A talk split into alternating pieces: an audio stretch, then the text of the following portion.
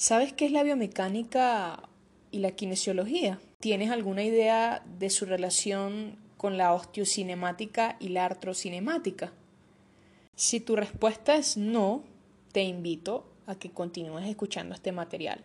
Si tu respuesta es sí, también te invito a que profundices todos aquellos conocimientos que ya tienes.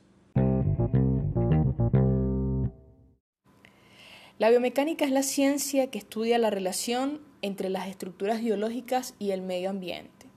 Se basa en los principios y leyes de la física mecánica, abarcando desde el análisis teórico hasta la aplicación práctica de los resultados obtenidos. La física ocupa un gran peso eh, dentro de la biomecánica. Esta se encarga del estudio de las leyes básicas que gobiernan el funcionamiento del medio en el que nos desenvolvemos y al que pertenecemos.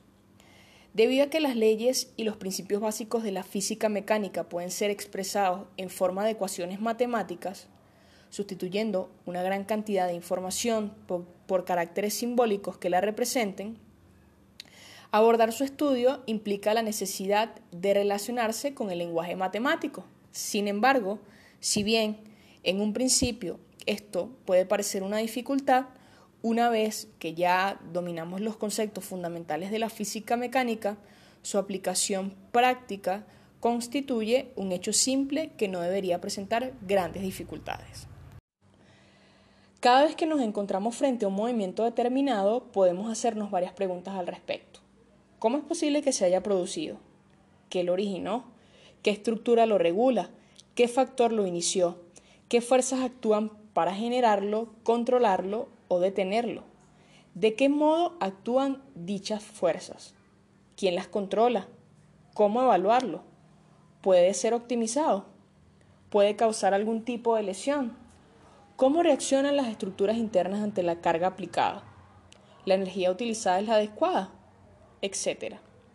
Brindando las armas para responder, entre muchas otras, a estas preguntas, podemos decir que el estudio de la biomecánica otorga al kinesiólogo las bases científicas para llevar a cabo un análisis de los movimientos con la finalidad de describir posturas y movimientos viciosos producto de las secuelas relacionadas a patologías médicas y limitaciones en el movimiento de la estructura.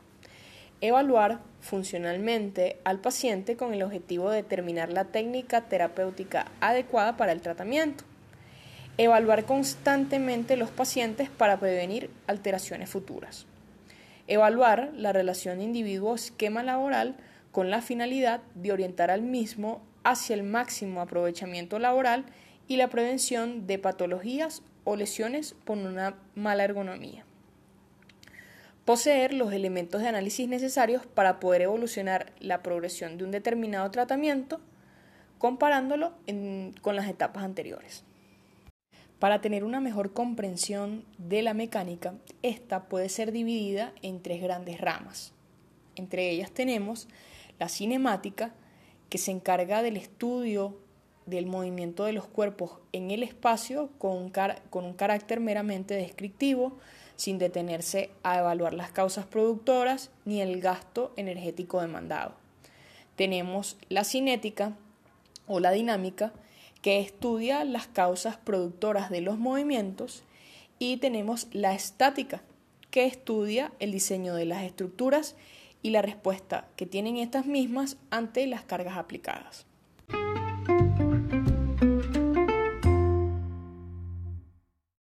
Físicamente hablando, el movimiento es la variación objetiva de la posición en la que se encuentra un cuerpo dentro del espacio en el que se desenvuelve y que podemos también aplicar en un determinado periodo de tiempo.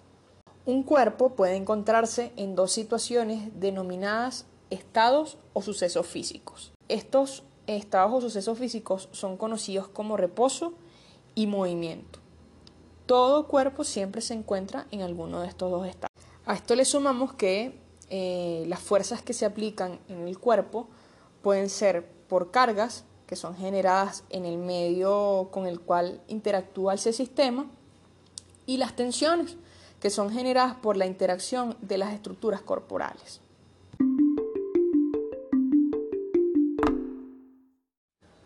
Para llevar a cabo un análisis biomecánico eh, debemos tener o cumplir con diferentes pasos. En principio, un primer nivel de observación que consiste en la percepción visual lo más detallado posible de la estructura que se está moviendo o de las estructuras que se están moviendo.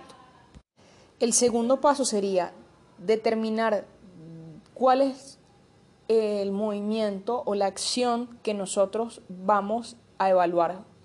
Es decir, de toda la secuencia del movimiento es necesario que nosotros eh, elijamos aquel segmento que nos interesa más para el análisis.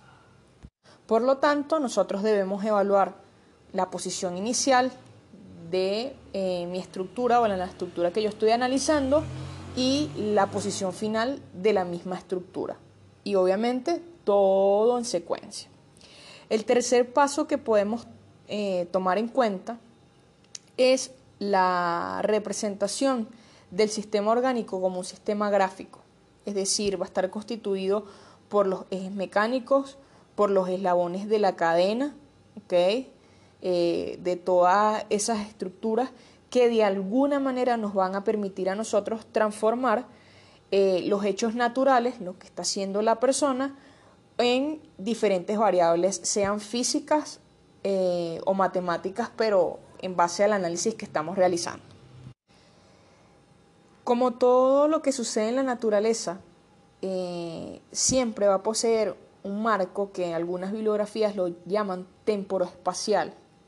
Por lo tanto, es importante incluir dentro de ese análisis un sistema de coordenadas que va a representar los planos espaciales, es decir, la ubicación de esa persona eh, al momento de hacer la acción y cómo están sus estructuras o la estructura que estamos eh, analizando.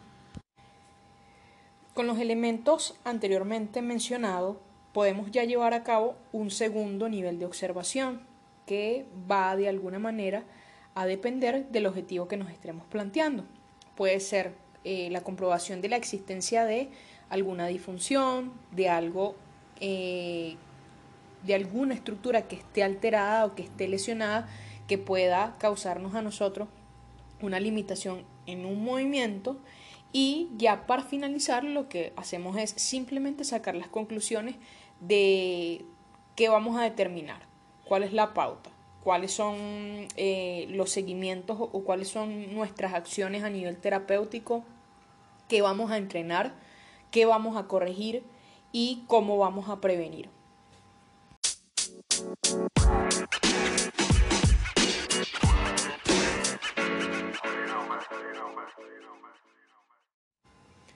La cinemática podemos definirla como aquella área de la física mecánica que va a centrar su estudio en el movimiento de los cuerpos en el espacio con un carácter descriptivo, pero que no va a tomar en cuenta las causas que la producen y el gasto energético demandado para su realización.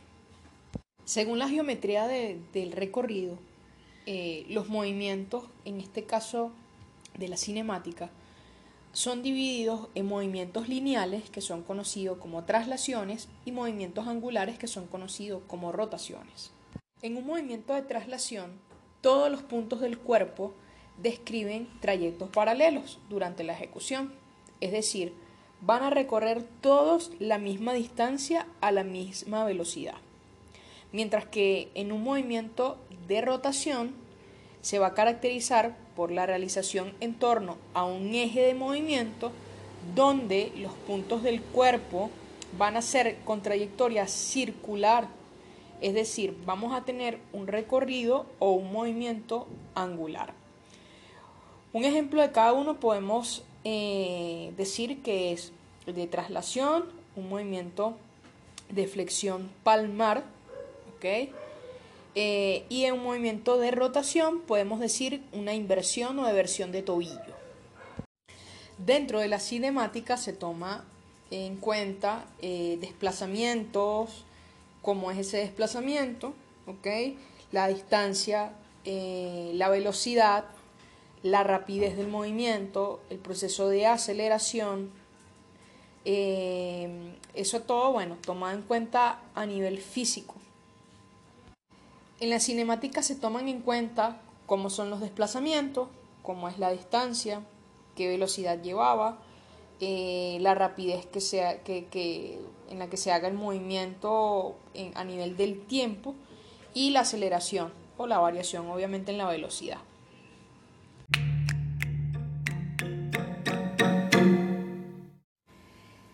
La dinámica podemos definirla como aquella área de la mecánica que se encarga de estudiar a las fuerzas como causas productoras del movimiento, es decir, van a ser todas aquellas fuerzas que tengan la capacidad de moverlo, de frenarlo, de acelerarlo, desacelerarlo. Este toma tres principios fundamentales. El primero de ellos, si está alineado con el centro de rotación del objeto, la misma va a causar que el cuerpo haga un movimiento lineal o de traslación. El segundo, si la fuerza es aplicada a distancia de ese centro de rotación, va a causar que el cuerpo tenga un movimiento angular o de rotación.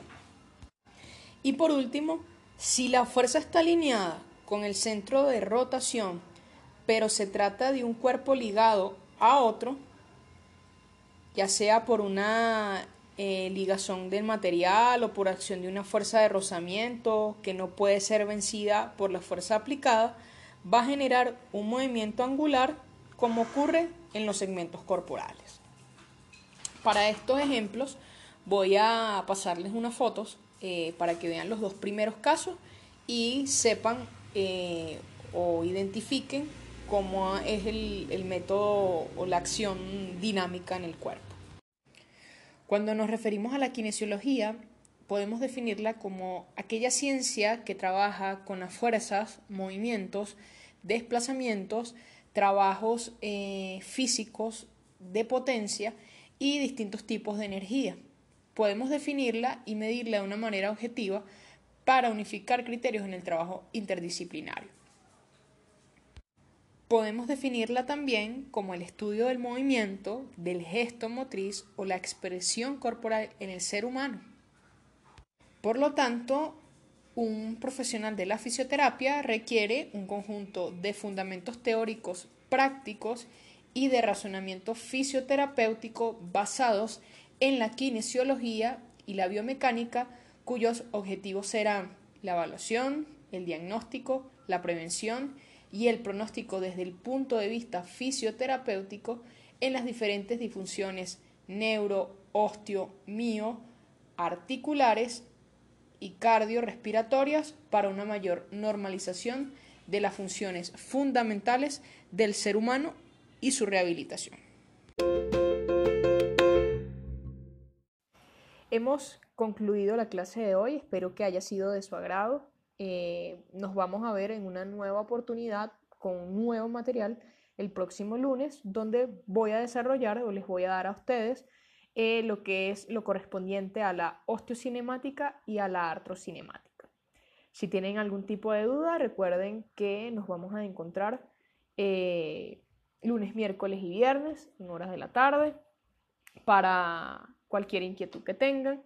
Recuerden siempre de utilizar eh, un material adicional, sea YouTube, sea alguna bibliografía adicional y eh, continuamos entonces con, con esta unidad curricular. Muchos éxitos para todos. Feliz miércoles.